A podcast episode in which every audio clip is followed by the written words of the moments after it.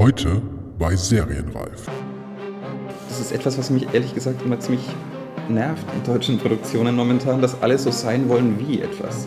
Also, dass man irgendwie eine Ästhetik aus Amerika übernimmt und jetzt auch so, so glossy und cool sein will wie die Serien in Amerika von vor zwei Jahren, ehrlich gesagt. Ähm, und dabei aber so ein bisschen vergisst, seine eigene DNA zu entwickeln.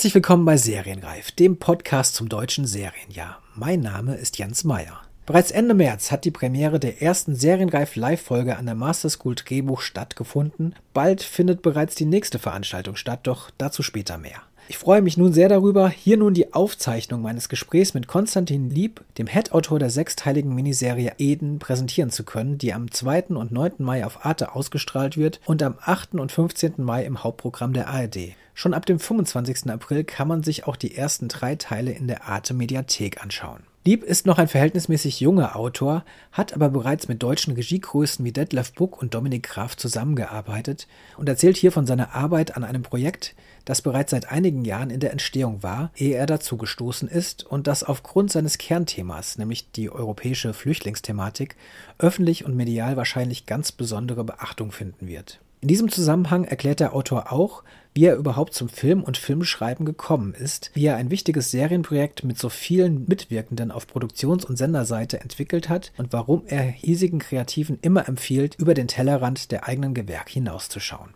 Es war, wie meistens hier im Serienreif-Podcast, ein tolles und anregendes Gespräch mit Konstantin Lieb, bei dem ich mich an dieser Stelle noch einmal herzlich für den gelungenen Einstand dieser neuen Live-Reihe bedanken will. Genauso natürlich bei den Verantwortlichen an der Master School Drehbuch hier in Berlin, die für den tollen Rahmen dieses Abends gesorgt haben. Da komme ich gerne wieder zurück, zum Beispiel direkt am 9. Mai 2019. Dann werde ich mit Richard Kropf an der Master School über seine neue Vox-Serie Das Wichtigste im Leben sprechen. Serienreif-Hörerinnen und Hörer kennen Kropf natürlich schon. Er ist Teil des Autorentrios Haribo, die zusammen unter anderem die erste Amazon-Serie You Are Wanted erfunden haben und natürlich vier Blogs für TNT-Serie, wo wir uns schon bald auf die dritte Staffel freuen dürfen. In der allerersten Folge von Serienreif war Kropf bereits zusammen mit Bob Konrad zu Gast, um über diese beiden Entwicklungen zu sprechen, nun kommt er alleine, weil er die Vox-Serie mit Jürgen Vogel in der Hauptrolle, die bald anlaufen soll, ausnahmsweise mal ohne seine beiden Kollegen erfunden und geschrieben hat. Darüber und warum sich das Thema Familie eigentlich durch alle seine Serien zieht, werde ich mit ihm am 9.5. an der Master School sprechen. Wer dabei sein will, kann ab sofort eine Mail mit dem Betreff Serienreif Live 9.5.2019 an mail at serienreif-podcast.de schicken und sich damit anmelden. Wenn die Raumkapazität erreicht ist, kommt ihr auf die Warteliste, habt also immer noch gute Chancen nachzurutschen. Bevor es nun aber wirklich losgeht, möchte ich gerne daran erinnern, dass ich mich über Feedback, Fragen und Anmerkungen freue, die mich unter mail at serienreif-podcast.de erreichen. Das alles geht auch über die Facebook-Seite zum Podcast oder über Twitter an serienreif oder direkt an mich at jens-meier mit AY. Unterstützen könnt ihr den Podcast weiterhin und das kann er wirklich gebrauchen mit einer 5-Sterne-Bewertung bei iTunes und vielleicht sogar einem kleinen Empfehlungssatz, damit der Algorithmus dort weiß, dass er Serienreif auch anderen Hörerinnen und Hörern empfehlen kann. Wer noch einen Schritt weitergehen will, kann mit Steady regelmäßig und vollkommen unkompliziert einen kleinen Beitrag für den Erhalt beisteuern. Natürlich ist das auch jederzeit wieder genauso unkompliziert zu beenden. Die bisherigen Unterstützer und Unterstützerinnen haben jedenfalls einen entscheidenden Anteil daran, dass es den Serienreif-Podcast Deutschland in Serie nun schon bald 40 Folgen lang gibt. Ach so, bevor ich das wieder vergesse. Serienreif gibt es mittlerweile auch bei Spotify und auf Instagram. Hört mal rein und schaut doch mal vorbei. Jetzt aber wirklich genug der Formalien. Kommen wir also zur Premiere von Serienreif Live an der Master School Drehbuch mit dem Head-Autor von Eden, Konstantin Lieb. Ich wünsche viel Spaß beim Hören und melde mich zum Abschied noch einmal kurz zurück. Herzlich willkommen hier bei Serienreif Live, dem Podcast zum deutschen Serienjahr oder der Serienentwicklung hier in Deutschland. Ich freue mich sehr, dass ich hier an der Master School Drehbuch sein darf und heute die Live-Premiere feiern darf. Und freue mich vor allen Dingen auch, dass jetzt mein erster Gast hier Konstantin Lieb ist. Herzlich willkommen. Ja, vielen Dank. Äh, danke für die Einladung.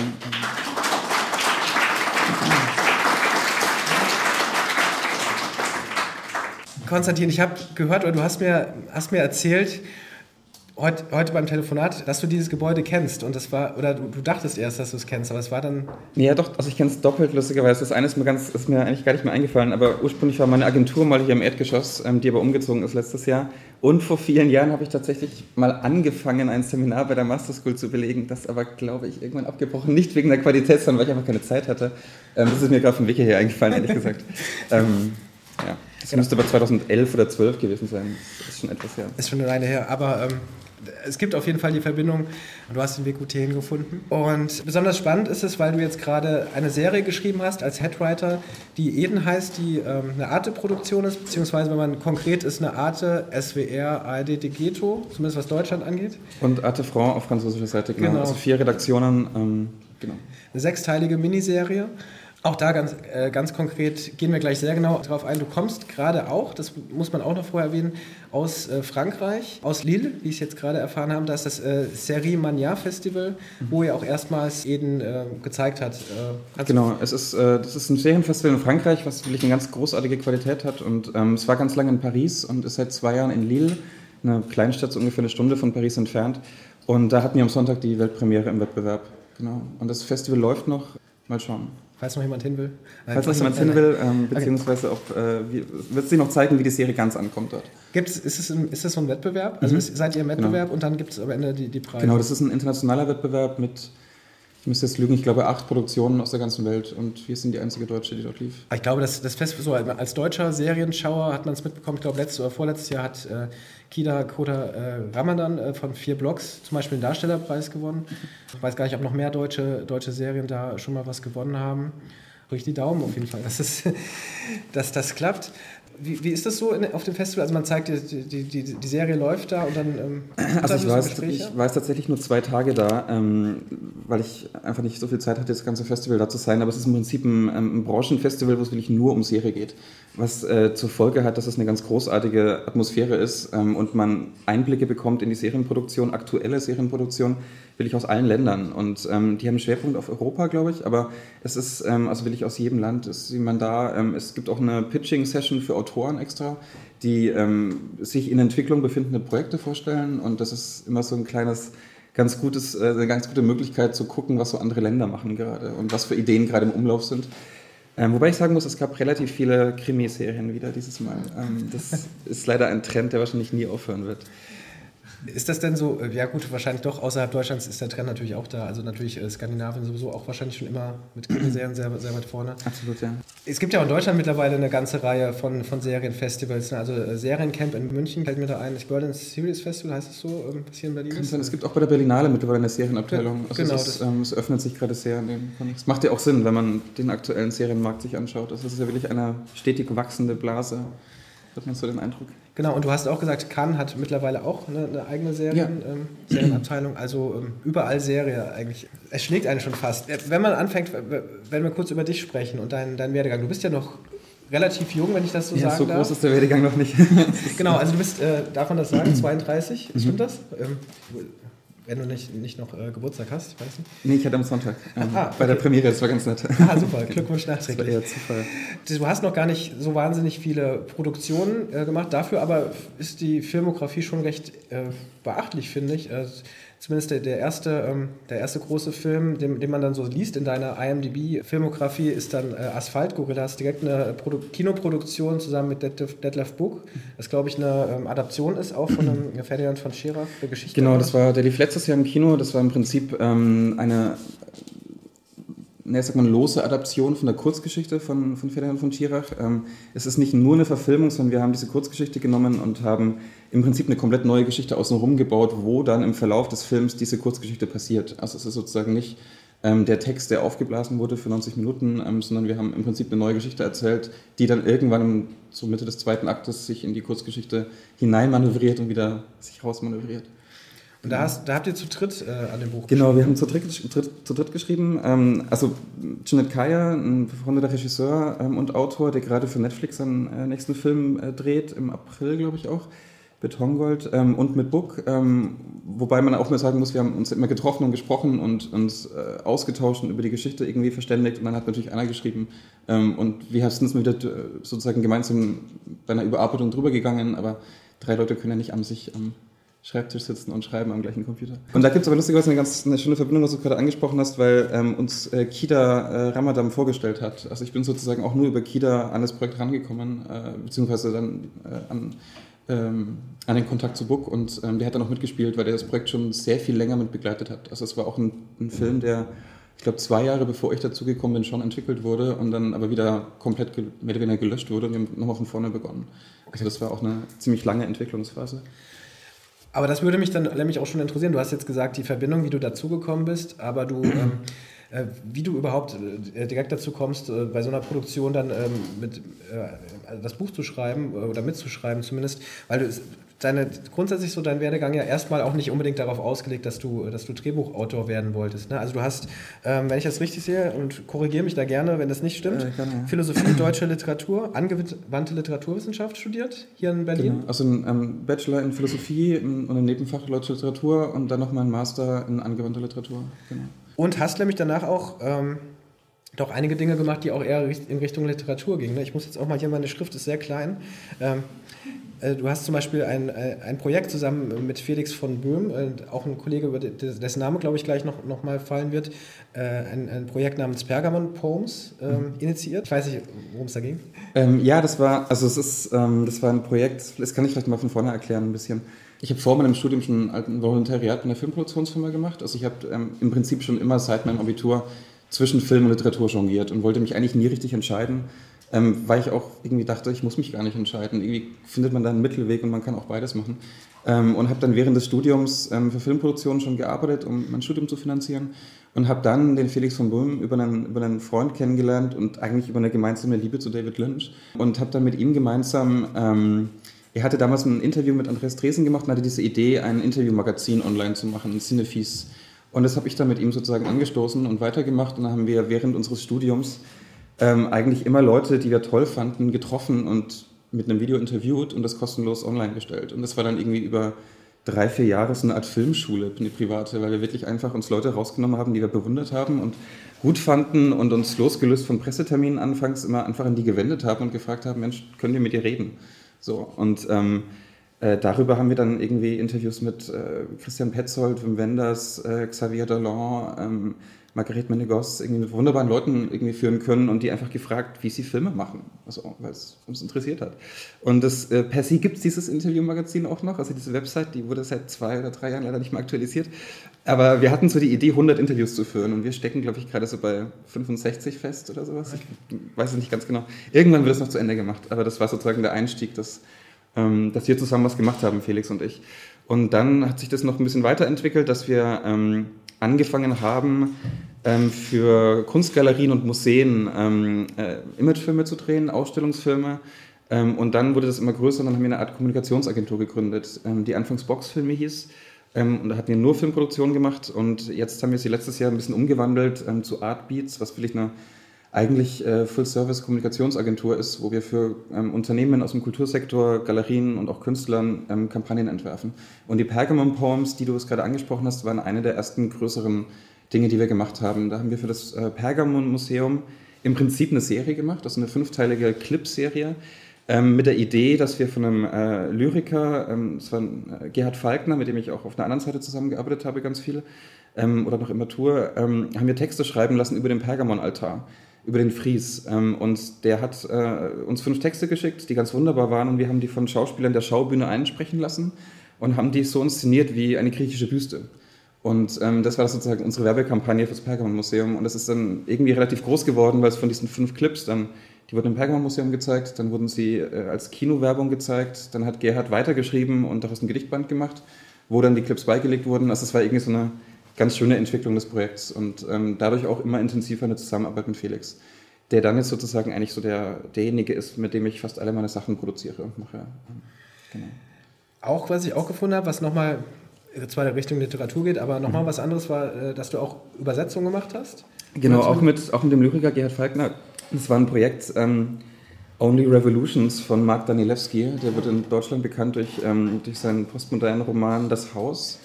Ähm, und Only Revolutions. so ein dickes genau, es ist, ähm, genau, ist eben postmodern im besten Sinne und im breitesten Sinne. Und der hat ein Buch geschrieben, Only Revolutions, was in vier Spalten ist und eigentlich im Prinzip sich nur durch eine Umdrehung lesbar, äh, also nur durch eine Umdrehung lesbar ist, weil die Spalten auf dem Kopf stehen und jeweils zwei auf einer Seite, sodass vier Spalten pro Seite äh, dastehen. Ähm, und die, wenn man alle Wörter zählt, 360 Wörter pro Seite sind, was dann ein Kreis ist und man muss das Buch von zwei Seiten lesen und kreist das Buch ständig. Im Prinzip ist es ein Drehbuch. So. Ähm, äh, das, aber ähm, das war sozusagen eine ziemliche Herausforderung, weil eine dieser Spalten ist eine historische Timeline gewesen, wo ähm, eigentlich in verkürzter Form äh, stichpunktartig historische Fakten aufgelistet werden, die in der Zeit, in der jeweils die Handlung spielt, spielen das klingt jetzt wahnsinnig kompliziert, ist es auch. Und es war äh, zur Übersetzung auch einfach wahnsinnig kompliziert. Ähm, und Gerhard hat es mit seiner äh, Frau Nora äh, Matoczka übersetzt und hat dann zwei Leute gesucht, die diese Innenspalte übersetzen und recherchieren. Und es war dann für mich irgendwann im, im, im Studium so ein Nebenjob, dass ich jeden Morgen um sechs aufgestanden bin und gegoogelt habe. ähm, und das war ganz erschütterlich, weil äh, die Zeitspalte geht von, 18, von 1843 bis, 19, äh, bis 2000 irgendwas. Ich, das ist so lange her, ich weiß es schon gar nicht mehr. Und natürlich hat man da wahnsinnig viele Kriege und wahnsinnig viele schreckliche Dinge. Und ähm, das war dann immer beim Morgenkaffee zwei Stunden lang googeln, wie viele Leute in dem Krieg umgekommen sind ähm, und das dann zu übersetzen, damit, ja. Es äh, wird jetzt ausführlich, wenn ich darüber rede. ja, aber das ist, führt äh, uns auch weg. Auf jeden Fall auch schon, äh, schon eine Herausforderung. genau, aber es, es, gab sozusagen schon ähm, relativ früh diese Verbindung zwischen, oder diese Leidenschaft für Literatur und für, für Film. Und ich habe auch angefangen eigentlich, oder ähm, mache das auch noch immer, äh, prosaisch zu arbeiten, bevor ich eigentlich Drehbuch, äh, als Drehbuchautor sozusagen angefangen habe.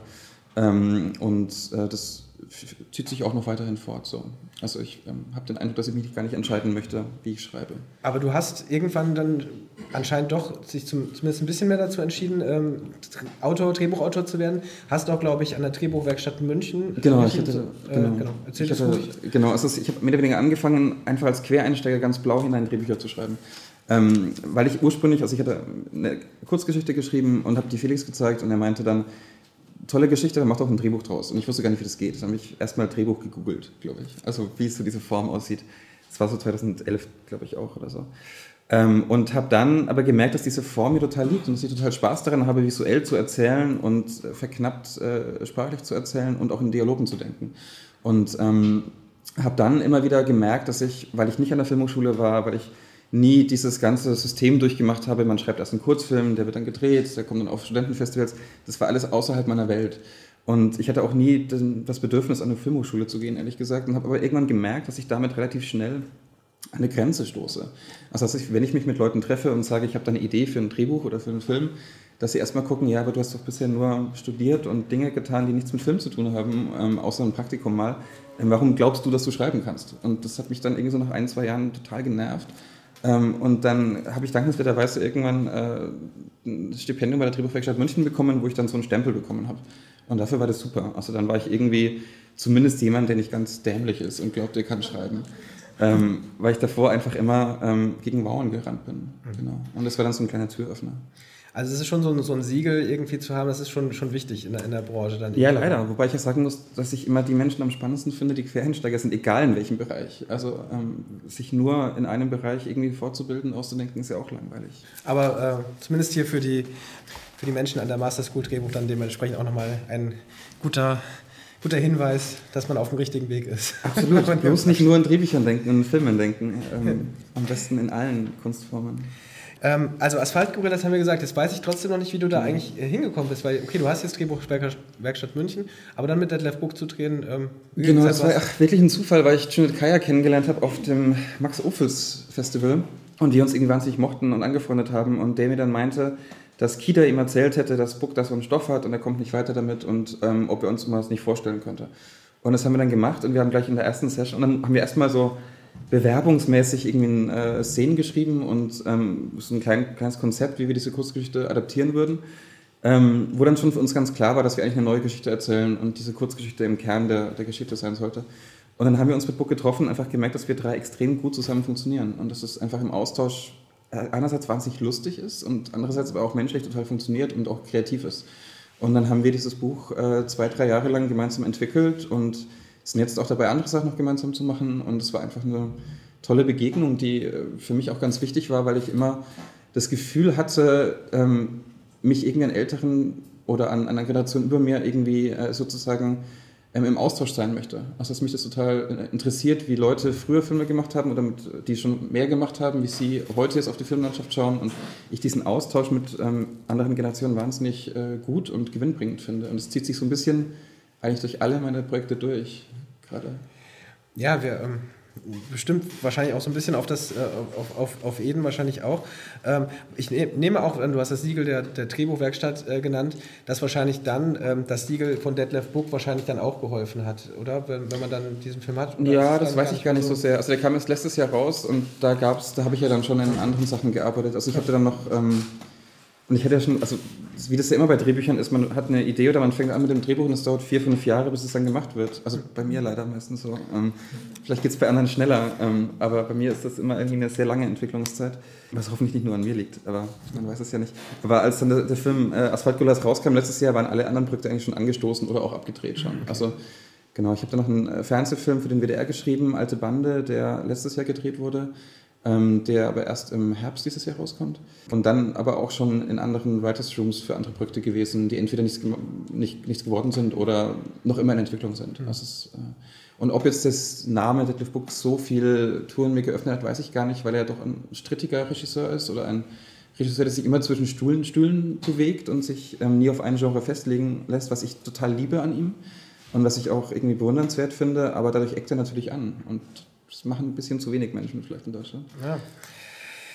Okay, aber dann, dann, dann kommen wir doch, weil danach, zumindest das, ähm, was dann äh, in der Liste so kommt, ist danach dann jetzt tatsächlich schon Eden. Ähm, wie gesagt, eine sechsteilige, ähm, ich, ich sage jetzt der einfache Teil immer Arte-Produktion, ähm, ich hoffe, das ist okay.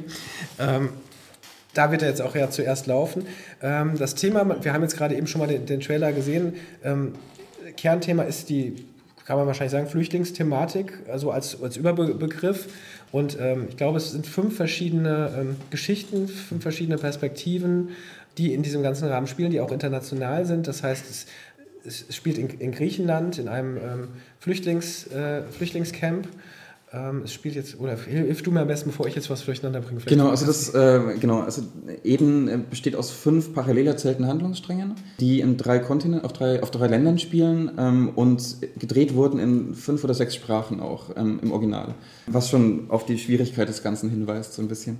Ähm, und die fünf unterschiedlichen Geschichten äh, sind eben äh, einerseits eine Geschichte eines ähm, nigerianischen Flüchtlings, ähm, Amare, ähm, der versucht, über Griechenland in den Nord-Schengen-Raum zu kommen, nach England mit seinem Bruder. Ähm, der kommt in ein griechisches Flüchtlingscamp, wo wir die Geschichte auffächern. Ähm, einerseits auf äh, zwei äh, Sicherheitsleute, äh, die dort arbeiten, ähm, und auf die äh, Betreiberin dieses Flüchtlingscamps, was eine Französin ist, eine französische Unternehmerin, die versucht, mit einem ähm, Konzept ähm, Flüchtlingscamps zu privatisieren und dadurch äh, Geld von der EU zu bekommen, damit sie ihr Konzept erweitern kann. Ähm, dann gibt es noch eine Geschichte, die in Deutschland spielt, eine deutsche Familie, die einen äh, syrischen Flüchtling aufnimmt und dadurch sozusagen in ihren Grundfesten so ein bisschen erschüttert wird. Ähm, und eine Geschichte von syrischen Dissidenten, die versuchen, über, ähm, über eine Art Whistleblowing in Paris politisches Asyl zu bekommen. Also der Ansatz war sozusagen, dass man diese Thematik und diese politische Situation nicht eindimensional erzählt oder aus einer Perspektive, sondern tatsächlich aus fünf Perspektiven ohne Hierarchie möglichst breit aufstellt und dadurch eben auch eine Situation erzeugt, die, ähm, die nicht urteilt und die nie sagt, es äh, das ist gut oder richtig, falsch oder, äh, falsch oder böse, oder genau andersrum, also gut oder böse, falsch oder richtig, ähm, sondern die einfach versucht, die Situation abzubilden, auch die Komplexität abzubilden, die eben in dieser Situation ähm, steckt. Wenn ich zurückdenke, als ich das erste Mal ähm, mit diesem Projekt irgendwie in Berührung gekommen bin, als ich zum ersten Mal gelesen habe, eben, also wahrscheinlich war es noch ein bisschen davor und da habe ich es noch nicht so wahrgenommen, aber im Zuge dieses Podcasts, den ich jetzt mittlerweile seit gut zwei Jahren mache, ähm, bin ich zum ersten Mal drüber gestolpert, als ich ein äh, ein, ein Gespräch, ein Podcast-Gespräch hatte mit äh, Jano Ben Shaban. Das ist ein Regisseur, aber auch ein Autor, der ähm, zum Beispiel äh, bei der Circus Halligalli mit, äh, bei ProSieben äh, Regisseur war, lustigerweise, äh, aber auch eben äh, Serien gemacht hat, zum Beispiel Culpa. Ähm, das war die, die erste Serie von 13th Street, NBC, äh, NBC Germany. Da war, glaube ich, sogar Showrunner, hat die Serie quasi geschrieben. Und er hat sie auch inszeniert, glaube ich. Inszeniert auch, genau. Also er hat es mit Alexander Lind, glaube ich, geschrieben. Er war auch, genau, sie hatten da ein Writers Room mit mehreren. Leuten. Es war eine recht kleine Serie, ich glaube vier Folgen. Spielte in einem, in einem Beicht, also es ging um einen Beicht, also an meinen Pastor der, und einen Beichtstuhl eigentlich. Und durch, das, durch die Budgetlimitierung, glaube ich, spielt es auch überwiegend in diesem Beichtstuhl. Ähm, schon mal, glaube ich, auch eine ganz gute Herausforderung war. Genau, aber da bin ich drüber gestolpert, weil ich dann, als ich äh, mich so ein bisschen über ihn informiert hatte, gesehen habe, okay, da stand irgendwo Eden auch immer so ähm, als Work in Progress oder irgendwas. So. Also auf jeden Fall, dass, dass, dass das so bei ihm kam. Und da bin ich dann auch schon über den Namen Edward Berger gestolpert. Regisseur, aktuell vor allen Dingen sehr bekannt geworden nochmal durch Patrick Melrose, eine Serie, die ähm, glaube, eine HBO-Produktion oder mit Sky zusammen oder eine Sky, Sky war es. Entschuldigung, ich habe ihn ja auch, den, ich auch wer es nachhören will, gerne auch nochmal in einem Podcast hören. War, letztes Jahr äh, habe ich ihn getroffen. Das war natürlich Sky.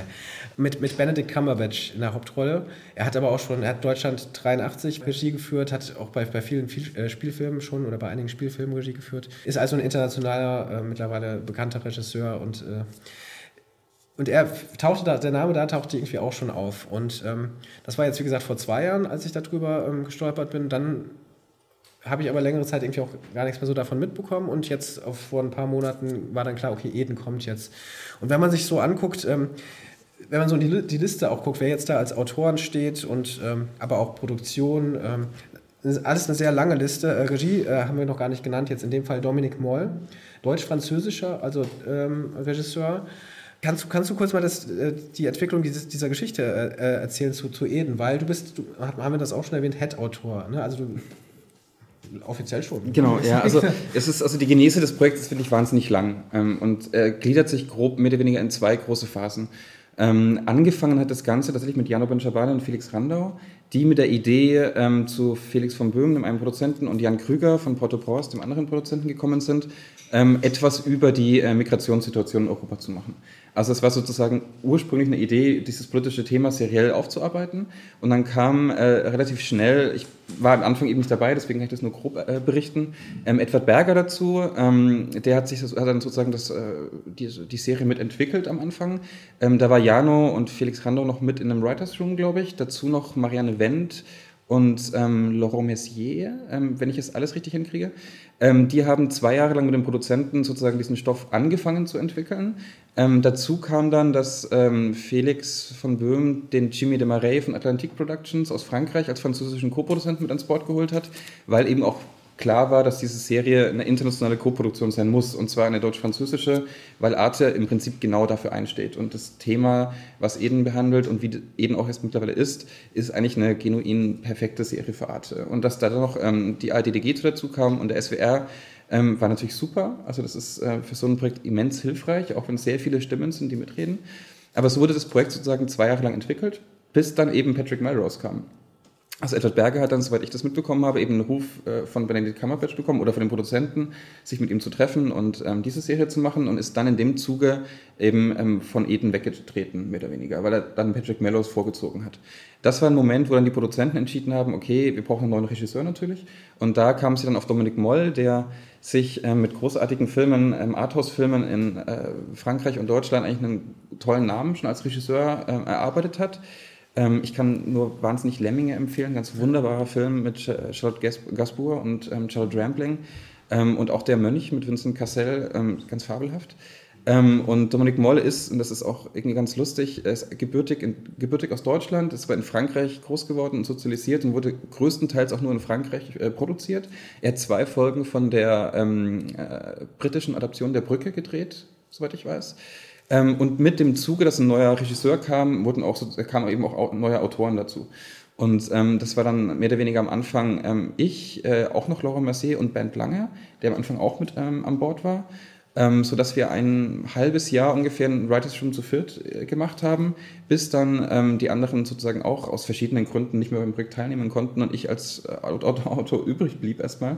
Ähm, und dann die letzten fünf Monate vorm Dreh, wo es dann wirklich intensiv wurde, da kann ich auch gleich noch was dazu sagen, weil es eine ganz besondere Situation war, wie wir die äh, Bücher geschrieben haben, ähm, eben dann alleiniger Autor war und ähm, das dann mehr oder weniger als Head-Autor dann bis zum Ende begleitet habe, als dann noch ein französischer Autor für die französischen Szenen und Rewrites dazu kam, Pierre Lindhardt. Ähm, und das ganze Projekt ist, wie man jetzt ja schon merkt, irgendwie immens komplex. Ähm, nicht nur aufgrund der verschiedenen Sprachen, sondern auch, weil wir durch diesen Regiewechsel ähm, Finanziert war die Serie da schon und stand auch schon ein Drehtermin fest. Also es war klar, die Serie wird gedreht, es gibt aber noch keine Bücher. Und ähm, das war dann auch relativ schwierig. Also wir haben dann sozusagen zunächst mal, also der Grundansatz, ähm, das ist wichtig zu sagen und auch ähm, fand ich auch immer ganz wunderbar von Dominik, ähm, war, dass man diese Serie, wenn man sie macht, realistisch erzählt und basierend wirklich auf Fakten und auf viel Recherche.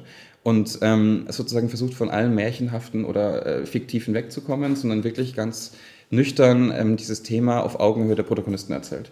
Und was wir dann gemacht haben ist, ähm, und es gab eine große Vorrecherche, die haben die Produzenten uns sozusagen zur Verfügung gestellt, es gab Leute, die wir anrufen konnten, es gab irgendwie immens viele ähm, Bücher, Artikel, die wir, die wir gelesen haben. Und wir haben dann aber ähm, Recherchereisen gemacht. Und das war ähm, wahnsinnig wichtig. Also wir haben wir sind nach Griechenland gefahren, ähm, nach Athen, haben uns verschiedene Flüchtlingscamps angeschaut, haben dort mit ähm, Flüchtlingen gesprochen, mit NGO-Mitarbeitern gesprochen, mit Regierungsvertretern gesprochen, haben uns mit ähm, Anwälten getroffen, die äh, uns die EU-Situation erklärt haben und uns da sozusagen für die Figur von Sylvie Testu, die äh, französische Unternehmerin, irgendwie geholfen haben, ihren Konflikt zu konkretisieren.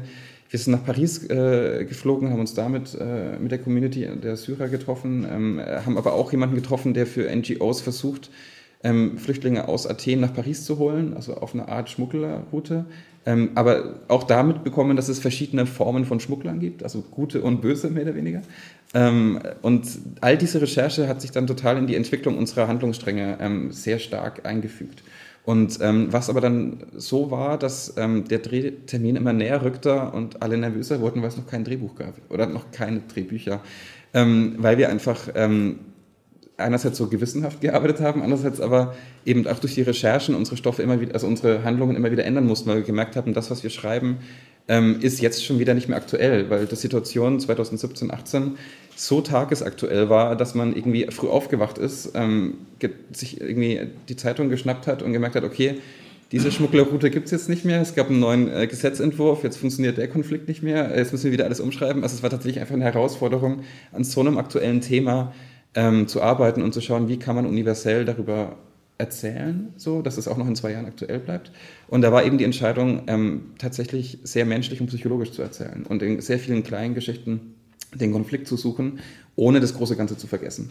Und ähm, ich habe es schon angedeutet, dass es gab dann tatsächlich bis zum ersten Drehtag keine fertigen Bücher weil wir ein paar Wochen vor Drehbeginn entschlossen haben, ähm, und das sind Gott sei Dank tatsächlich sowohl die Produzenten als auch die Redakteure alle komplett mitgegangen, weil sie uns ein großes Vertrauen entgegengebracht haben, dass wir die fünf Handlungsstränge losgelöst schreiben. Dass wir sozusagen den deutschen Handlungsstrang, das wäre der erste Drehtag, zuerst schreiben ähm, zwar wissen, was in den Handlungssträngen passiert, aber noch nicht die Szenen komplett ausgearbeitet hatten. Und während Dominik äh, die deutschen, Handlungs-, äh, deutschen Szenen gedreht hat, habe ich an den griechischen Szenen weitergeschrieben, bin zu ihnen an den Drehort gefahren, wir haben nachts das überarbeitet, ich bin wieder nach Hause gefahren, habe weitergeschrieben. Während wir dann in Griechenland gedreht haben, wurde die französische Szene äh, geschrieben. Also es war sozusagen ein Ineinanderfügen von, von Schreiben und Drehen tatsächlich, was, äh, wie man sich vorstellen kann, nicht ganz einfach war. Ähm, und für mich einfach eine Feuertaufe. Also gerade weil ich noch nie so ein großes Projekt betreut habe ähm, und dann irgendwann auch merkte, dass Final Draft, also branchenübliche Software, an seine Grenzen stößt, wenn man mit drei, vier Sprachen hantiert und, und verschiedenen Kol also Spalten und irgendwann dieses Projekt einfach täglich abstürzt. Und man sich dann irgendwie in Nächten wiederfindet, wo man auf einmal 100 Seiten abtippt, weil man eine neue Datei braucht. Also das ist dann äh, auch interessant zu erleben irgendwie. Ähm, aber Tatsächlich war es einfach so, dass ähm, wir von allen Seiten so großes Vertrauen bekommen haben und Dominik einfach auch so klar eine Vision hatte, wie er die einzelnen Sachen inszeniert. Ähm, wir wussten natürlich immer, welche Szenen da sind, aber wir hatten noch nicht ausgearbeitet Dialoge überall. Ähm, und er hat dann am Set natürlich mit den Schauspielern wahnsinnig viel noch gearbeitet auch. Ähm, und das war eine tolle Erfahrung, aber auch eine sehr krasse. Okay, ja, okay, weiß gar nicht, wo ich da ansetzen soll jetzt. Nein, also ähm, was, wo ich gerade hängen geblieben bin, war, äh, war das Thema Sprachen, was du gesagt hast, wo du auch ja. sagst, okay, Final Draft stieß an seine Grenzen. Ähm, also erstens, du hast aber nicht in fünf Sprachen geschrieben, oder? Also kannst du nee, also die Hauptsprache war Englisch, ja. genau. Ähm, es, die deutschen Szenen wurden dann schon auf Deutsch geschrieben, allerdings war das Team nicht rein Deutsch, sondern die Head of Departments waren teils Französisch, das heißt, da wurden dann, da habe ich dann die Szenenbeschreibungen teils Englisch geschrieben, die Dialoge dann auf Deutsch, die wurden übersetzt ins Englische, das wurde dann in eine neue Datei eingefügt. Die äh, anderen Sprachen, die gesprochen werden in der Serie, sind äh, eben Französisch, Griechisch, Arabisch äh, und Nigerianisch, also mit Akzent Igbo. Und da war es so, dass wir die Szenen auf Englisch geschrieben haben und Übersetzer hatten, die dann immer die Szenen übersetzt haben. Und ähm, wenn wir dann umgeschrieben haben, wurden dann entweder mit den Schauspielern die Umschreibungen erklärt oder die Übersetzer mussten neu übersetzen und das dann wiederum in eine Datei bringen. Also es war, genau. Und da muss ich aber auch sagen, dass ich ähm, in dem Zuge einfach einen riesen Respekt vor Dominik bekommen habe, der auch auf Sprachen inszeniert hat, die er nicht spricht. Also eben auch auf Arabisch, auf Griechisch wo man dann mehr oder weniger nur der Musikalität der Sprache folgen kann beim Inszenieren und ähm, das aber geschafft hat. Und das finde ich eine immense Leistung. Also deswegen äh, ist es für mich auch ganz kleine Serie von Dominik, ähm, weil er da einfach so einen so großen Batzen Arbeit gewuppt hat. Ähm, das ist äh, erstaunlich. Ja. Ja ich finde es lustig, dass du das sagst, weil ich habe ähm, die erste Folge auf dem Arte Presseserver geguckt und die war aber lustigerweise äh, in Originalsprache, was ich super fand, aber nicht ähm, untertitelt. Ah. Und ähm, also sag mal Deutsch, okay, Englisch, alles klar, ähm, bei Französisch, naja, irgendwie so halt, aber als es dann Griechisch und äh, Arabisch und äh, Nigerianisch wurde, ähm, wurde es halt schwierig bei mir. Trotzdem hatte ich, also ich habe mir danach, dann habe ich zum Glück noch die ähm, andere, äh, andere Folge auch untertitelt bekommen, aber ich habe mir auch die erste Folge nicht nochmal angeguckt, weil ich schon, was du auch sagst, man hat schon das Gefühl, also man es ist schon so inszeniert, also man, man, man versteht schon irgendwie, was, was da läuft. Also man, ähm, klar, man kriegt dann natürlich Details nicht mit, aber ähm, das hat mich schon auch, fand ich schon gut, weil zuerst dachte ich so nach zehn Minuten, okay, ich glaube, ich muss, muss ausmachen, aber dann habe ich es weitergeguckt und ähm, also das ist schon eine Qualität äh, der Serie auf jeden Fall. Absolut, ich finde es auch ein total ein äh, Alleinstellungsmerkmal, dass es eine Serie ist, die wirklich original in der Originalsprache gedreht wurde und auch in der Originalfassung so viele Sprachen aufweist, weil auch die politische Situation so viele Sprachen aufweist. Warum sollte man das nur auf Englisch drehen? Also das ist einfach auch ein, ähm, ein großer Pluspunkt der, der Entscheidung, dass man sehr authentisch arbeitet, dass man sehr real arbeitet und auf Fakten basierend äh, versucht, diese Serie zu erzählen. Und ähm, ja, also es gibt natürlich äh, dann für das, die deutsche, äh, deutsche Ausstrahlung im TV eine synchronisierte Fassung, weil es auch da um Barrierefreiheit geht. Ähm, aber ähm, die Originalfassung, das kann ich jedem ans Herz legen, wird online in allen Mediatheken zu sehen sein. Und die hat einfach durch die Klänge der Sprachen eine ganz wunderbare äh, Dynamik und ähm, etwas, was man sonst nicht so oft sieht. Und das ist äh, ganz wunderbar. Ja, also äh, mit der Synchronisation ist ja tatsächlich so eine Sache. Ich glaube auch wirklich, ähm, Arte, ähm, da ist wirklich normal auch alles, alles übersetzt. Ähm, also es ist nicht alles übersetzt, also es gibt Szenen, die dann sozusagen anders in anderen Sprachen anfangen, dann geht es in die, in die Synchronisierung. Ähm, und ähm, manchmal sind ja Szenen dabei, die man äh, versteht, ohne die Sprache zu können auch. Ähm, aber ähm, es ist natürlich, man wundert sich dann ab und zu ein bisschen, wenn eine Szene kommt, wo eine arabische Frau nicht Französisch spricht und ihr Mann Französisch spricht und sie versteht nicht, was ihr Mann zu seinem Kollegen sagt, aber auf einmal reden alle Deutsch. Also ja, das ist, ja das gut. ist das natürlich ähm, ja, gut. Das, das, ist eine Sache, die natürlich dann, dann öfter mal bei diesen Synchronisationen so ein bisschen. Äh, bisschen Aber auch da muss man ja sagen, es gibt ja auch Gründe, warum das äh, die ARD macht. Ich bin kein Fan davon, definitiv nicht. Also ich finde, finde man sollte auch dem Publikum Untertitel zumuten, ähm, gerade heutzutage. Aber es gibt eben trotzdem äh, eine Art Barrierefreiheit oder eine politische Entscheidung, dass man das versucht. Und ja. ähm, dafür ist es natürlich auch gut. Genau, dann zwischendurch einfach mal gesagt, auch, dass man es weiß. Also sie, ähm, die Serie läuft zwar am, am 2. und 9. Äh, Mai auf Arte, also äh, jeweils in drei Folgen dann halt, eben 20.15 Uhr, läuft dann aber auch ähm, am 8. und am 15. Mai dann äh, im 1. Genau, in der äh, Primetime in der ARD, das überschneidet 20, sich sozusagen. 20, 15 also, Uhr. Daran genau. sieht man aber auch dann schon natürlich, was das für ein Projekt ist, ne, wenn es halt um 20.15 Uhr im ersten Programm äh, zu sehen ist dann ähm, liegt da natürlich auch sehr der Fokus drauf und dann weiß man natürlich auch, ähm, dass da ein gewisser Druck wahrscheinlich auch äh, entsteht, wenn es so ein ähm, ja, Prestigeprojekt ist oder so ein Vorzeigeprojekt natürlich auch ist. Man sieht jetzt schon, wie viele, du hast es erwähnt, wie viele Menschen da, wie viele Parteien da irgendwie involviert waren. Ähm, und das waren jetzt, du hast jetzt eigentlich ja nur die, ähm, die Autoren genannt und dann ähm, äh, Regisseur oder genau, Produktionsfirmen. Dann gibt es natürlich noch Sender, die auch dazu, dazu kommen. Wie, wie, wie, hast du das hingekriegt? Auch du, du bist ja so mittendrin wahrscheinlich dann auch immer gewesen. Also vor allen Dingen, wenn du dann auch noch sagst, das Drehbuch ist entstanden ja eigentlich, während ihr, während ihr schon gedreht habt. Also ähm, das hört sich schon nach sehr viel Druck an und auch nach Chaos Ja, wobei ich wirklich sagen muss, dass ich, also man, man kommt ja immer in so Situationen, wenn man sich über, über Drehbücher oder mit Regisseuren auch über die Entwicklung ähm, und über die Inszenierung unterhält, dass man irgendwann anfängt, über Redaktionen zu lästern und irgendwie sagt, ja, das ist so schwierig und die Redaktion macht das und das und dann will sie das nicht. Ich habe bei dem Projekt wirklich genau das Gegenteil erlebt. Also ich habe erlebt, dass wirklich aus, von allen Redaktionen, und es waren ja wirklich nicht wenige, ähm, und von allen Redakteuren, die involviert waren, einfach eine sehr große Offenheit da war und alle wirklich ähm, ein Bekenntnis zu diesem Stoff und zu dieser Erzählhaltung und zu den Geschichten, die wir erzählen hatten und das auch wirklich unterstützend begleitet haben. Also es gab es gab immer eine Offenheit. Wir haben, als wir die Recherchenreisen gemacht haben, danach erklärt, was wir hier gefunden haben, wie die Situation ist, wie wir jetzt die Geschichten weiterentwickeln, ähm, dass wir jetzt doch nicht in die Drehbuchphase gehen, weil wir müssen noch mal zurück einen Schritt und sagen, wir müssen das anpassen an die, an die Umgebung. Ähm, und bis zu, bis, zu den, äh, bis zu den ersten Drehtagen, wo klar war, es gibt es keine fertigen Drehbücher, die abgenommen werden konnten, gab es aber immer einen offenen Austausch. Und der war immer auf Augenhöhe, der war immer unterstützend.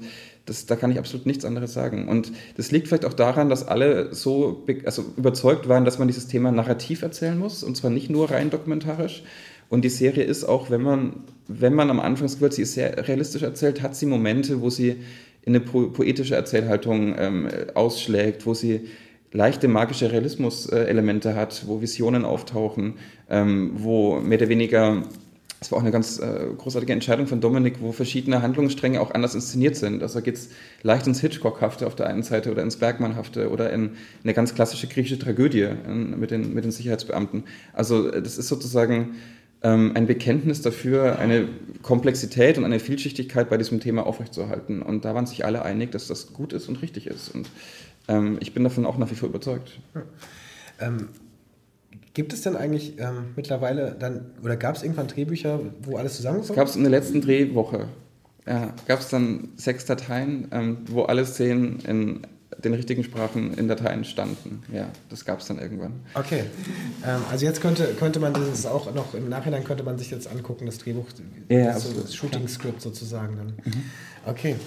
Ja, ähm, also es ist auch nicht so, dass es vorher nie Szenen gab, also nie Drehbuchszenen gab. Ne? Also es gab schon immer auch Drehbücher, die waren eben nie fertig. So. Und es gab nie eine Endabnahme der Bücher, sondern es gab eine Endabnahme der Handlungsstränge ähm, und einfach einen permanenten Austausch darüber, was da gemacht wird. Und ähm, das ging auch so weit, was ganz spannend ist und das ähm, fügt sich in diese ähm, authentische Haltung der Serie auch ein, dass ähm, Schauspieler gecastet wurden und auch nicht-Schauspieler sozusagen mitgespielt haben, die selbst einfach eine Erfahrung ähm, als Flüchtling hatten. Ähm, Adnan Jafar, der den Bassam spielt, den syrischen Flüchtling, der von Juliane Köhler, von der Figur von Juliane Köhler und Wolfram Koch aufgenommen wird in der deutschen Familie, der hat zwei Jahre bevor er bei uns gedreht hat, ähm, ist er aus Syrien geflüchtet nach Deutschland. Und ähm, der hat auch seine, mit der Erfahrung, wir haben mit ihm gesprochen, es gibt eine Szene, wo er über seine Flucht redet, da redet er über die Erfahrungen, die er selbst gemacht hat. Und ähm, der ist in München am Theater gewesen und da haben wir ihn dann gefunden. Also das spielt sozusagen in diesen authentischen ähm, Bezug hinein. Ähm, es gab den äh, Jalal, ein äh, syrischer Dissident in Frankreich, ähm, der sozusagen in äh, Syrien im Gefängnis war und der da jetzt einen Dissidenten bei uns spielt und mit seiner Erfahrung Details reinbringen konnte, die man sich einfach nie durch Recherche aneignen kann. Und dadurch auch so eine, so eine gewisse ja, ähm, Dramatik in die Serie bringt, wenn man das weiß, wo man dann Szenen ganz anders sieht auf einmal. Und ähm, als wir es bei Serious Mania am Sonntag das vorgestellt haben, war er da und hat ähm, darüber gesprochen, wie gut es für ihn auch war, dass er gerade mit seiner Erfahrung in ein Projekt kam, wo es nicht nur darum geht, dass er einen syrischen Flüchtling spielt, sondern wo er wirklich auch eine politische Haltung bei dem Projekt entdeckt hat und, ähm, und auch sehr auf Feinheiten in der Inszenierung irgendwie acht, geachtet, geachtet, hat. Und ähm, das, finde ich, macht dieses Projekt auch so einzigartig irgendwie. Also es ist ähm, nicht alles ausgedacht, sondern es gibt immer Überschneidungen zwischen der Realität und der Narration. Ähm, bis zu dem Fakt, dass wir auch in, einem, äh, in Skaramakas äh, in einem Flüchtlingscamp gedreht haben, das aktiv als Flüchtlingscamp während der Serie auch ähm, äh, betrieben wurde. Und wir da im Prinzip nur ähm, einige Container dazugestellt haben und uns einfach sehr, sehr gut mit den Leuten vor Ort ähm, angefreundet oder ausgetauscht haben und da die Statisten auch Leute sind, die da leben. Ähm, und ähm, es wurde da nichts daran verändert, also es wurde nichts schön gemacht oder extra schmuddelig gemacht oder sowas, sondern es war einfach Abbildung von dem, was man vorgefunden hat. Ja. Ähm, wir hatten ja eben schon erwähnt, dass eben das äh, schon zwei Jahre oder so weiter vorher eine, Vorarbeit zur Serie da war. Trotzdem sind die die Geschichten ja dann sehr, sehr spontan entstanden. Wie, welche Vorarbeit gab es denn überhaupt? Also jetzt also es gab, nee, als wir, also es, Storylines oder was, was Ja, also es gab Storylines, die haben wir, also es gab mir das Konzept der fünf parallel erzählten Handlungen.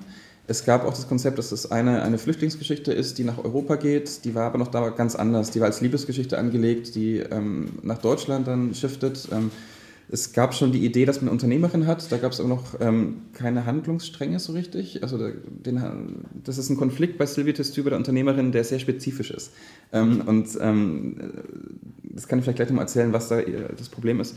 Ähm, und es gab die Idee, eine deutsche Familie auch zu haben. Genau.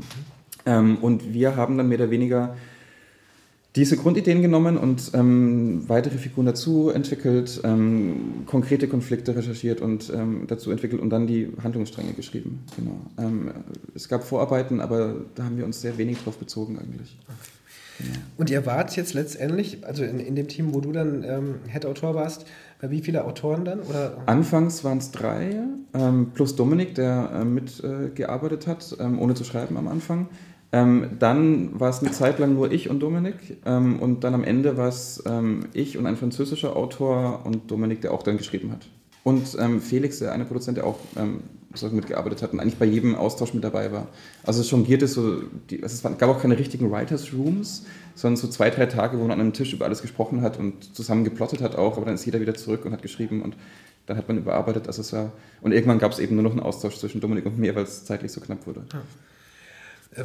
Man spricht jetzt dann oft im, im Zuge der, ich nenne es jetzt mal neuen Serien darüber oder diese die schon, schon längere Zeit eben ähm, die, die, diese Qualitätsserien hieß, hat man lange Zeit gesagt, sagt man glaube ich gar nicht mehr so oft. Ich weiß, ich lese es nicht mehr so oft. Äh, weil aber, jede Serie weil alle Serien jetzt mittlerweile Qualitätsserien sind, genau. ähm, war natürlich, und vor allen Dingen hier in Deutschland dann auch die Diskussion Autoren, ne? weil, äh, und wir, wir sind ja eher an der, an der Master School Drehbuch, ähm, das, das war so, so ein bisschen Kampf, hieß dann immer, äh, es wurde so ein bisschen neidisch oder sehr neidisch äh, auf äh, USA oder auch äh, Skandinavien geschaut, äh, weil da eben ne, den Autoren ähm, ganz anders, äh, die ganz anders involviert waren in der Serienentwicklung und es war lange Zeit hierzulande, zumindest wurde mir das so erzählt von, von vielen Autoren, eben nicht so und es ist auch teilweise immer noch nicht so, ähm, dass sie eben so involviert sind in das Projekt, auch ich das so begleiten. Ähm, in deinem Fall hört sich das jetzt ja schon wirklich an, auch wenn es komplett anders gelaufen zu sein scheint, als man das jetzt äh, so äh, schulmäßig äh, dann vielleicht kennt. Ähm, ähm, schon zu sein, dass du das da, da wirklich komplett da, dabei warst die ganze Zeit. Und das, ja, das war für mich eigentlich wunderbar, weil ich ähm, durch die Situation der Entwicklung ähm, eben auch mit ans Set kam, mit den Schauspiellesungen mit dabei war, ähm, damit den Schauspielern auch die Dialoge teilweise überarbeitet habe, auch in Griechenland war, als da gedreht wurde und dabei Leseproben dabei war. Ähm, also es gab dann sozusagen keine Regiefassung, wie man das sonst ja oft hat, sondern Dominik hat es, glaube ich, ähm, als dann die Szenen fertig waren, immer in der Nacht vorher für sich nochmal durchgedacht und hat dann kleine Anpassungen gemacht. Aber es gab sozusagen nie die richtige Übergabe von, die Drehbucharbeit ist fertig, dann bekommt das Drehbuch der Regisseur und der macht eine Regiefassung, was ja oft klassisch ist, auch bei Writers Rooms trotzdem. Ähm, das gab es in dem Fall nicht, genau. Und das war für mich halt eine tolle Erfahrung, weil ich da einfach direkt mit Schauspielern auch äh, lesen konnte und überprüfen konnte und auch mit am Set war. Und genau. Und es war, liegt auch wahrscheinlich daran, dass Dominik so offen war. Das würde wahrscheinlich auch nicht jeder Regisseur wollen. Hat er denn, aber er hat vorher auch keine Serie gedreht gehabt? Nee, er hatte diese zwei Folgen von der britischen Adaption der Brücke ja, gedreht, aber keine, ähm, keine äh, Serie selbst. Das war sein Debüt als äh, seine Serie sozusagen, als seine Entwicklung. Das, das Thema ähm, war und ist immer noch ein großes äh, Medienthema, vor allen Dingen, also, äh, politisches Thema natürlich vor allen Dingen auch, sehr äh, heiß umkämpftes äh, Thema, was die, Meinungs, äh, was die Meinung angeht und die, die politische Ausrichtung. Ähm, für einen Sender stelle ich mir das, gerade für einen öffentlichen rechtlichen Sender, äh, aber wahrscheinlich für alle, stelle ich mir das besonders auch, auch schwierig vor, und äh, ist ja auch sehr erhitzt, die Diskussion. Vielleicht ist sie jetzt gerade nicht mehr ganz so erhitzt, wie sie noch vor zwei Jahren war, weiß ich nicht. Äh, ist, sie kommt, kocht aber auch immer wieder hoch. Ähm, wie, wie seid ihr damit umgegangen? Also, weil es ja auch klar war, ähm, es ist ein, ein, Thema, das sehr umstritten ist, äh, was, was ja vielleicht auch heikel ist, ähm, dass es da, da Gegenwind gibt. Und wie, wie, seid ihr damit umgegangen und wie ist der, der, der Sender zum Beispiel damit umgegangen? Ja, also von Senderseite aus kann ich es ja kaum sagen. Also ähm, es war, wie ich eben schon erwähnt habe, im Prinzip eine riesige Offenheit von Anfang an da, als ich dabei war. Also es war klar, dass man das machen möchte. Und ähm, der Anspruch, das sehr authentisch zu machen, hat, glaube ich, auch allen sehr, sehr gut gefallen. Und der hat mir, ehrlich gesagt, so einen anfänglichen Respekt oder eine anfängliche Angst auch, die ich hatte, ähm, so ein bisschen das genommen. Also je mehr ich mich damit beschäftigt habe, je mehr ich recherchiert habe, desto klarer wurde meine Haltung dazu und desto klarer wurde ich auch in der, in der Ansicht, dass es sehr gut ist, das Narrativ auch zu erzählen, nicht nur dokumentarisch ich, die, die Debatte ist sozusagen zur Hochphase der Entwicklung tagesaktuell gewesen irgendwie, das habe ich ja vorhin schon erwähnt.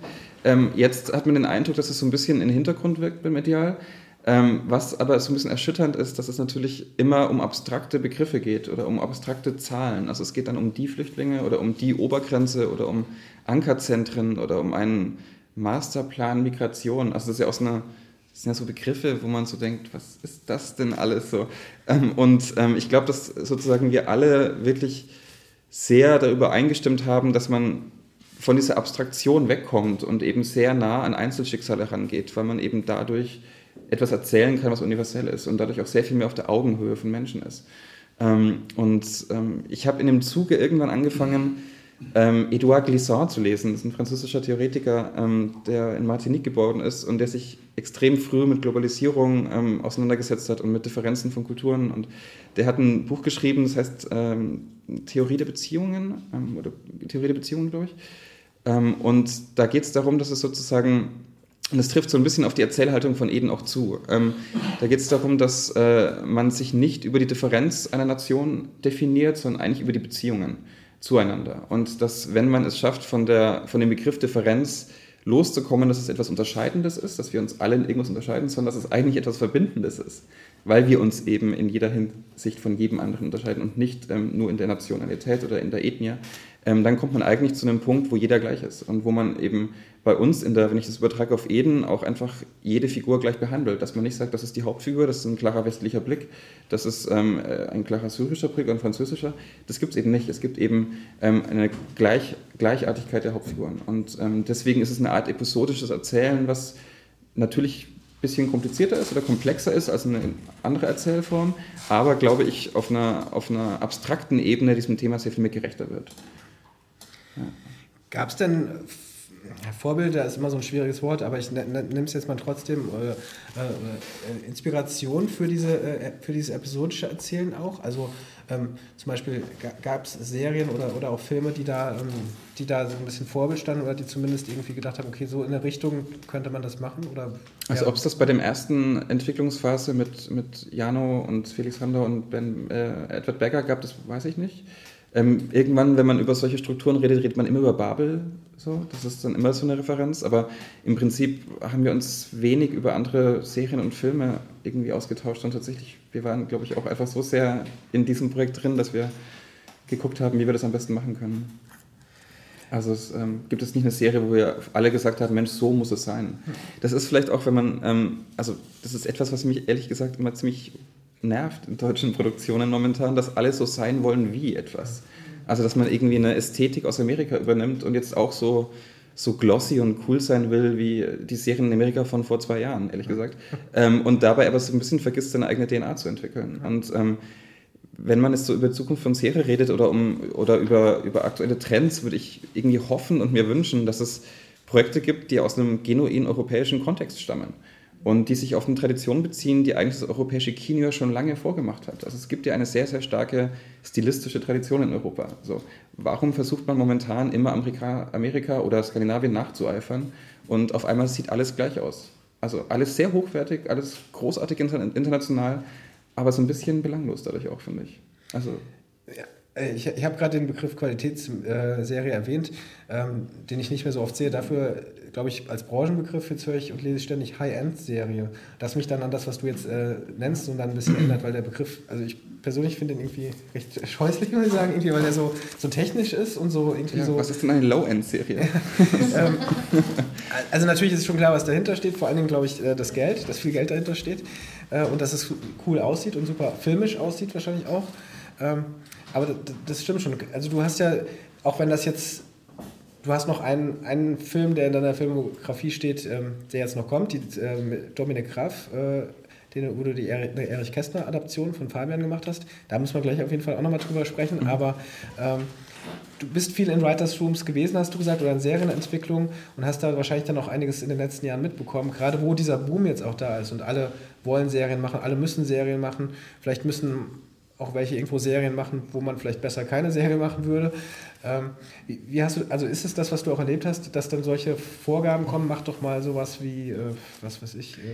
Äh, ja, also ich habe also Vorgaben nicht unbedingt in dem Projekt, wo ich war, aber was ich erlebt habe und was ich wirklich erschütterlich finde, ist, dass es ähm, immer einen zeitlichen Riesendruck gibt. Und dass man Riesenprojekte, also sechs, acht, zehn Folgen, auf einmal in einem halben Jahr bis Jahr entwickelt. Und ich meine, das hat Konsequenzen, ehrlich gesagt. Das hat inhaltliche Konsequenzen oder dramaturgische Konsequenzen. Und ich finde es erschütternd, dass man irgendwie ähm, momentan, und ich empfinde das sehr als eine Serienblase, die irgendwann so groß ist, dass sie platzt, dass man so viel entwickelt und so viel in Produktion gibt, ähm, wo man das Gefühl hat, es ist irgendwann austauschbar oder es kann doch gar nicht funktionieren. Also wer soll es schauen überhaupt noch? Wer soll irgendwie zehn neue deutsche Serienproduktionen, die alle acht bis zehn Folgen haben, gucken pro Jahr? Das ist eine riesige, ein riesiger Aufwand. Und wer soll es überhaupt auch produzieren und drehen? Also man bekommt ja schon mit, dass es in Berlin schwierig ist, äh, Leute für, für Drehs zu bekommen, weil einfach Leute auch dann für einen riesigen Zeitraum geblockt sind und so viel gemacht wird. Ähm, und da muss ich sagen, dass man dann eigentlich, oder das kommt dann vielleicht auch aus meiner Sozialisierung heraus, sich auch aufs Kino wieder zurückziehen sollte und nicht vergessen sollte, dass man ein wunderbares Medium hat, was ein soziales Medium ist in einem Kinoraum mit anderen und nicht nur vor seinem Computer alleine zu Hause. Genau, also wie gesagt, da, da, gehen wir auf jeden Fall auch gleich nochmal ein. Trotzdem bleiben wir nochmal bei den, bei den Serien. Äh, wenn, wenn man so auf deiner Agenturseite guckt, guckt glaube ich, ähm, ich muss gucken, wo ich, wo ich dann jetzt was her habe. Da stehen dann auch zum Beispiel ein paar, ein paar Serien, die in Entwicklung sind sozusagen. Also Eden ist jetzt vorbei, wann, wann wart ihr fertig mit dem, mit dem Dreh? Also wann war, war deine Arbeit beendet? Was jetzt den ähm, Produktion zumindest angeht? Ich glaube, der Dreh, ich, aber da muss ich mir jetzt auch ein bisschen aus dem Fenster legen, ich weiß nicht ganz genau. Ich glaube August letzten Jahres. Mhm war ungefähr der Dreh zu Ende. Oder Juli. Und dann musstest du wahrscheinlich, so wie es sich anhört, erstmal zwei Monate auf jeden Fall äh, nach Thailand fahren um, und dann irgendwo dich, dich erholen äh, nach dem Stress. Würde ich aber wahrscheinlich nicht machen, aber ähm, nicht, ich, bin nicht, ich bin direkt habe ich ein anderes Projekt gestolpert, ehrlich gesagt. Ähm, das äh, war leider nicht so. Aber ich mache ohnehin wenig Urlaub. Aber das ist ein anderes Thema. ähm, aber ich war das, das, tatsächlich, ich war in vielen verschiedenen Writers Rooms bisher.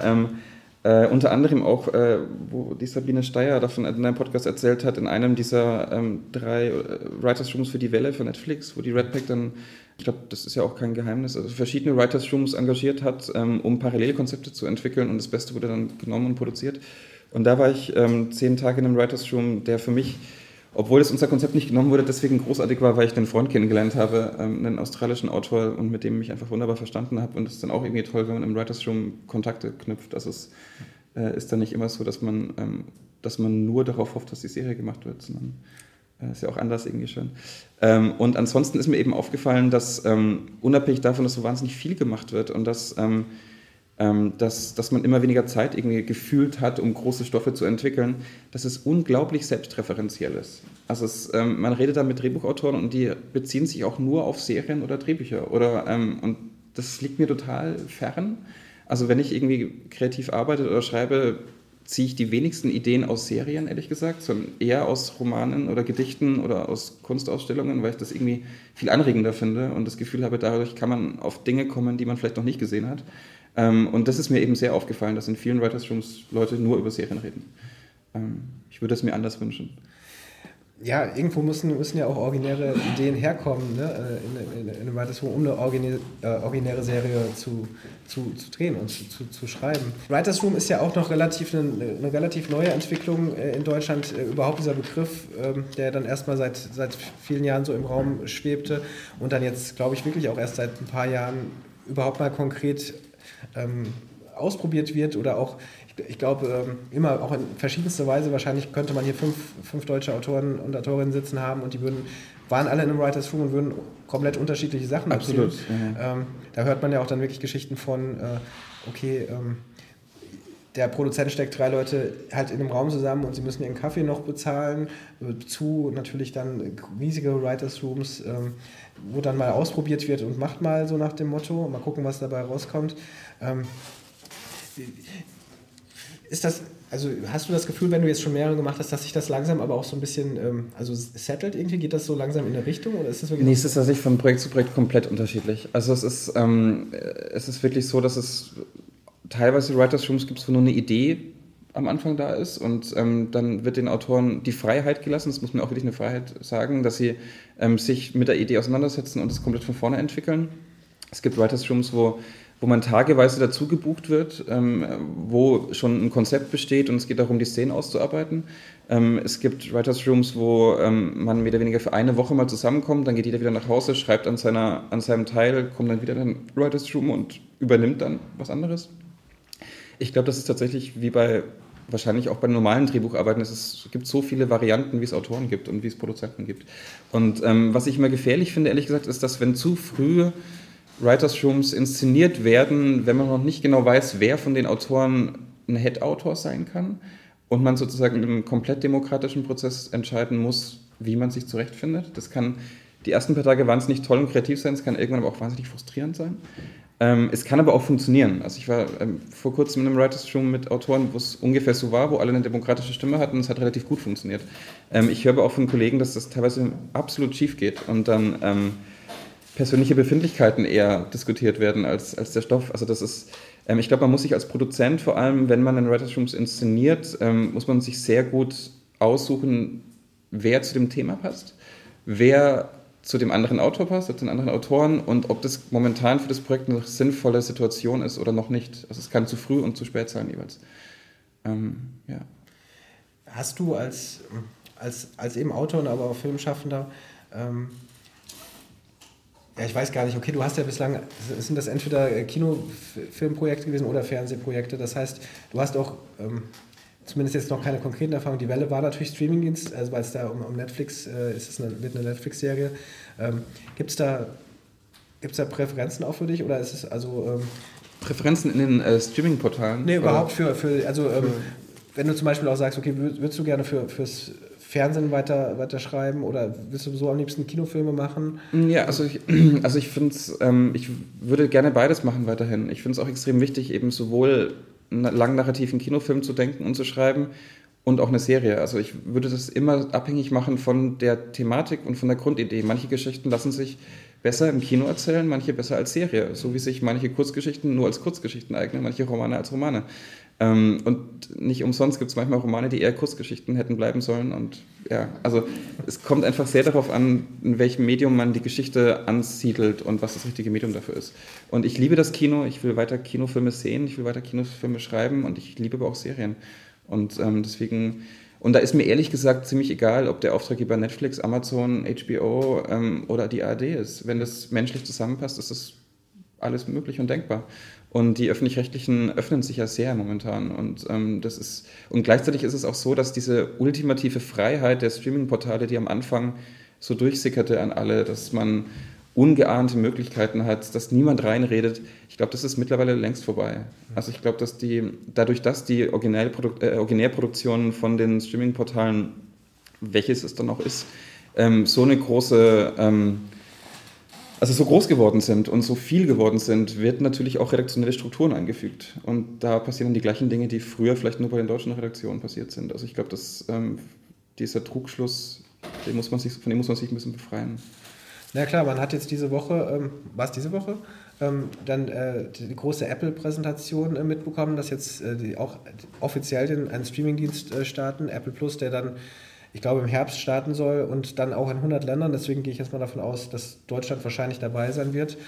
Ähm, wo aber auch schon klar ist, die, die mit den Riesenstars natürlich werben. Dann steht als erstes äh, Steven Spielberg natürlich. Äh, wer, wer ist der Erste, wenn Apple äh, was mit Film oder Serie äh, präsentiert? steht Steven Spielberg da, also viel höher geht es dann ja nicht, zumindest in, in dem Hollywood-Kontext. Ähm, und zeigt dann ja vielleicht auch schon, in welche Richtung das geht. Disney ist auch ein äh, äh, Konzern, die bald einen Streamingdienst starten werden, wo auch vollkommen klar ist, wahrscheinlich in welche Richtung das geht. Und wo ich auch so denke, okay, wahrscheinlich könnte es auch in eine Richtung gehen, ähm, auch inhaltlich äh, gesehen, äh, oder zumindest ähm, kritisch, weil natürlich klar ist, die machen familienfreundliche Unterhaltung. Das steht dann auch schon so drüber, was werden da für Geschichten erzählt und vor allen Dingen welche nicht und wie werden sie erzählt. Also ähm, sowieso die Frage, wie sich diese Streaming-Landschaft entwickelt. Netflix muss sich dementsprechend auch darauf einstellen. Also das ich finde ich find's, das finde ich auch tatsächlich ganz spannend, weil man ja wahrscheinlich in den nächsten Jahren immer konkreter mitbekommen wird, wie die jeweilige Schwerpunktsetzung der einzelnen Portale sein wird. Also wie sich, wie die DNA von Netflix wirklich aussieht und die von Sky und die von Amazon und die von der Telekom, die ja auch gerade eine sehr großen Serienoffensive gestartet haben.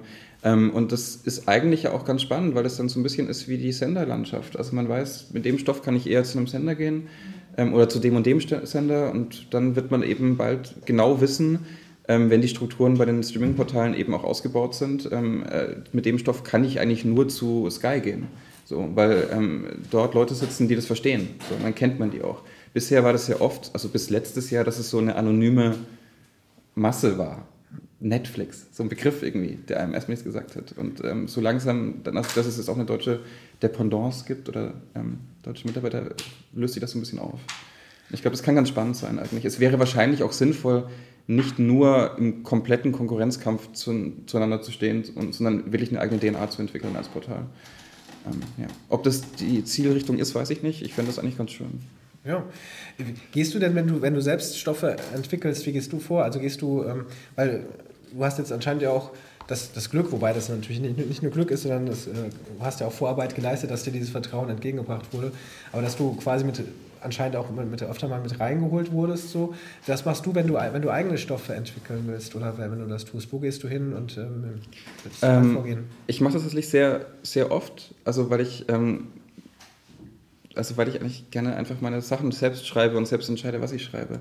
Und ich ungerne ähm, geheiert werde, um etwas auszuführen. Da bin ich immer so ein bisschen, ja, also widerstrebt sich immer so ein bisschen was in mir ähm, weil ich mir gerne die Projekte selbst aussuche. Und entweder schreibe ich oft ein Drehbuch on Spec einfach so und gehe dann zu Leuten, wo ich glaube, die können mit was anfangen. Ähm, oder ich schreibe erstmal ein Kurzkonzept und da ist eigentlich immer mein erster Ansprechpartner ähm, Felix von Böhm, weil ich mit ihm einfach seit zehn Jahren zusammenarbeite und seine Meinung wertschätze und ähm, auch weiß, dass ich ähm, bei ihm auf jemanden treffe, der sowohl produzentisch als auch kreativ, ästhetisch genau meine Sprache spricht und ähm, er, glaube ich, auch einen Stoff erkennt, wie ich das meine und dann den begleiten kann. Ähm, genau. Also ich bin mir gar nicht sicher, also Felix äh, von Böhm ist der äh, von Lupa Film, ne? Genau. Die Produktionsfirma, die, die eine genau. der beiden deutschen. Äh von Eden, genau. genau. Und eben auch von dem Fabian, der jetzt im Sommer gedreht wird. Ähm, und da war es genauso, dass ich, ähm, also wenn wir jetzt mal über Kino wieder sprechen. Mhm, auf jeden Fall, sehr gerne. Für mich so ein bisschen äh, kein Problem. In der Position, dass ich ständig diesen Schwerpunkt verschiebe hier. Ähm, aber ähm, es, ist, es, war tatsächlich so, dass ich bei dem Fabian-Stoff ähm, das Gefühl hatte, ich muss diese Adaption schreiben, weil ich dieses Buch so sehr liebe. Und es war 2014, als ich die erste Fassung geschrieben habe, irgendwie innerhalb von vier Tagen in so einem Anflug an Panik, weil ich dachte, das nimmt mir irgendjemand weg. So, ich bin bestimmt nicht ich der Einzige, der das Gefühl hat, die erste Verfilmung des Fabians war nicht so gelungen. Das muss man neu machen. Das war, so, ähm, war das so 70er? Es war in den 70ern genau von Wolf Kremm und äh, Ziegler-Film und der Film hat mir nichts gesagt. So, dieses Buch hat mir aber sowohl in der Jugend als auch als es in der neu editierten Auflage unter der Gang vor die Hunde unter dem Titel rauskam, mich einfach derart berührt, dass ich immer dachte, das ist ein großartiger Film, der muss gemacht werden. Und dann habe ich buchstäblich in drei, vier Tagen so eine erste grobe Fassung geschrieben und habe die Felix auf den Tisch gelegt und gesagt, ich habe weder die Rechte daran, ich weiß nicht, wer das machen kann, aber ich würde diesen Film gerne machen. Und ähm, er kannte den Stoff und hat dann irgendwie gesagt, das machen wir auf jeden Fall, egal wie lange es dauert. Und es hat bis dieses oder bis letztes Jahr gedauert, dass wir die Rechte bekommen haben.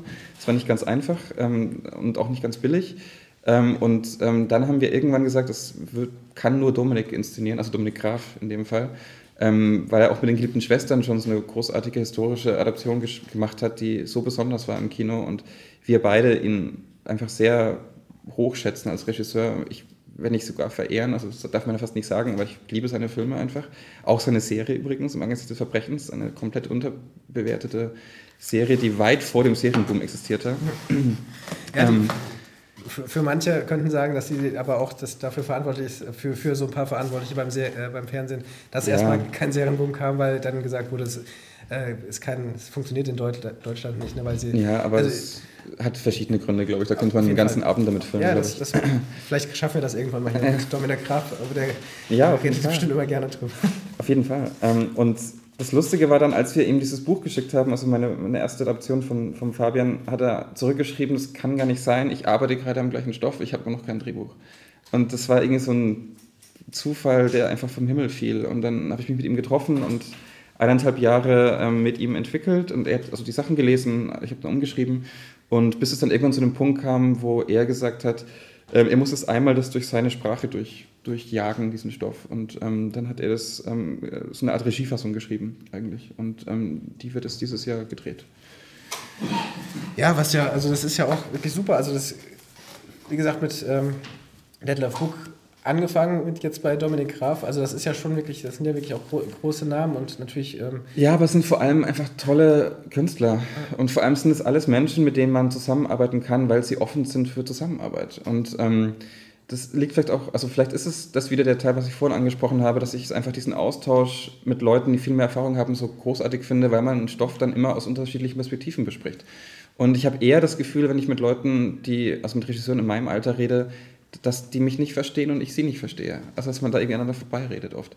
Ähm, oder dass es mich nicht interessiert. Und ähm, das mag vielleicht auch eines Umstands geschuldet sein, dass ich am Anfang unsicher war und mich dann immer an Leute gehalten habe, die, die älter waren als ich. Ähm, aber es ist, finde ich, eine total sinnvolle Zusammenarbeit, wenn man multigenerationell, gibt es dieses Wort? Wenn nicht, gibt es das jetzt, Wort jetzt. jetzt genau.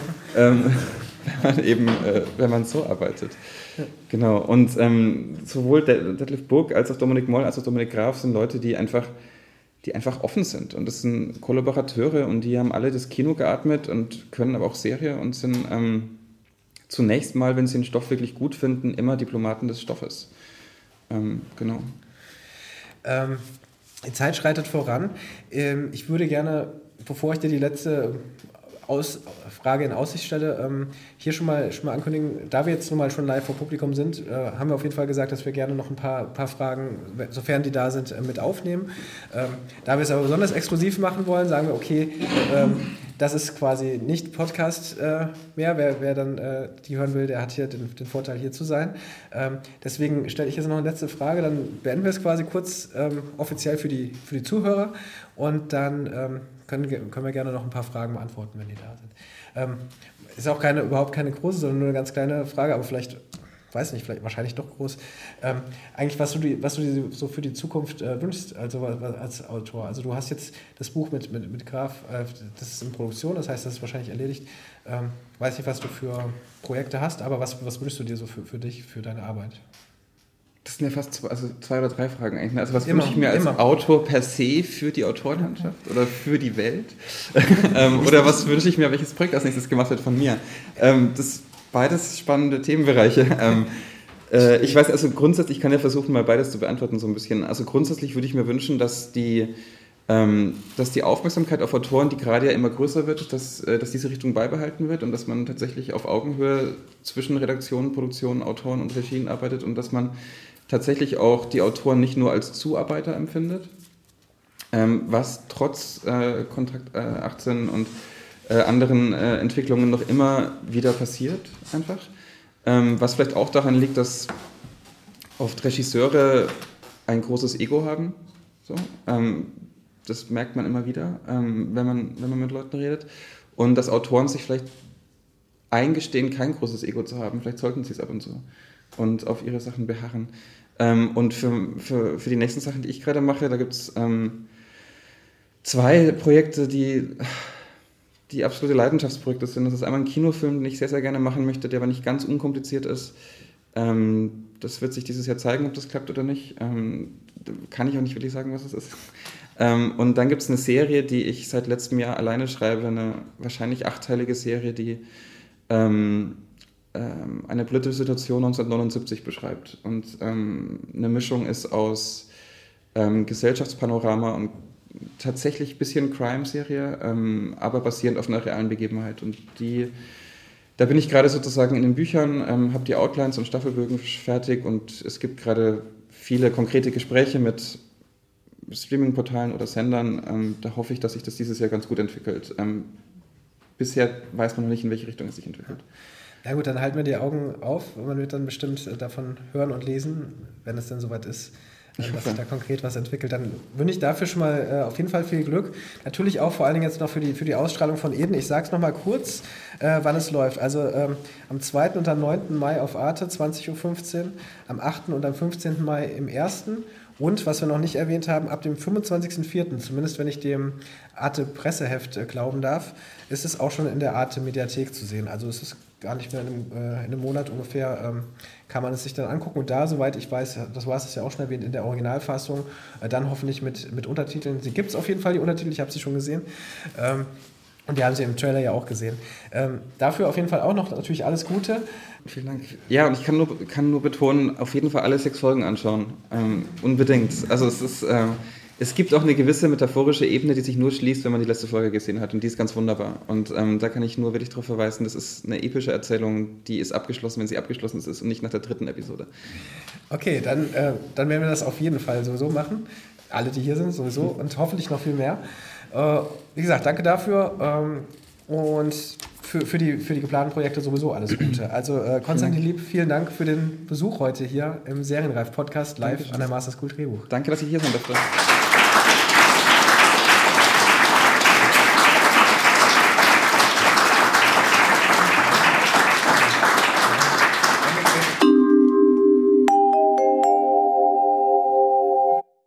So, noch einmal vielen herzlichen Dank an Konstantin Lieb für das wunderbare Gespräch. Wie ihr bereits gehört habt, hatten die Besucher der Veranstaltung die Möglichkeit, im Anschluss noch Fragen zu stellen. Wer diese Gelegenheit in Zukunft auch nicht verpassen möchte, kann sich beispielsweise für den 9.5. anmelden, wenn Richard Kropf der nächste Gast bei Serienreif Live an der Master School Drehbuch ist.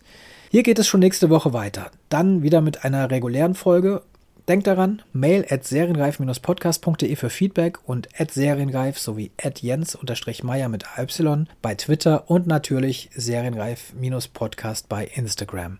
Bis zum nächsten Mal und auf Wiederhören.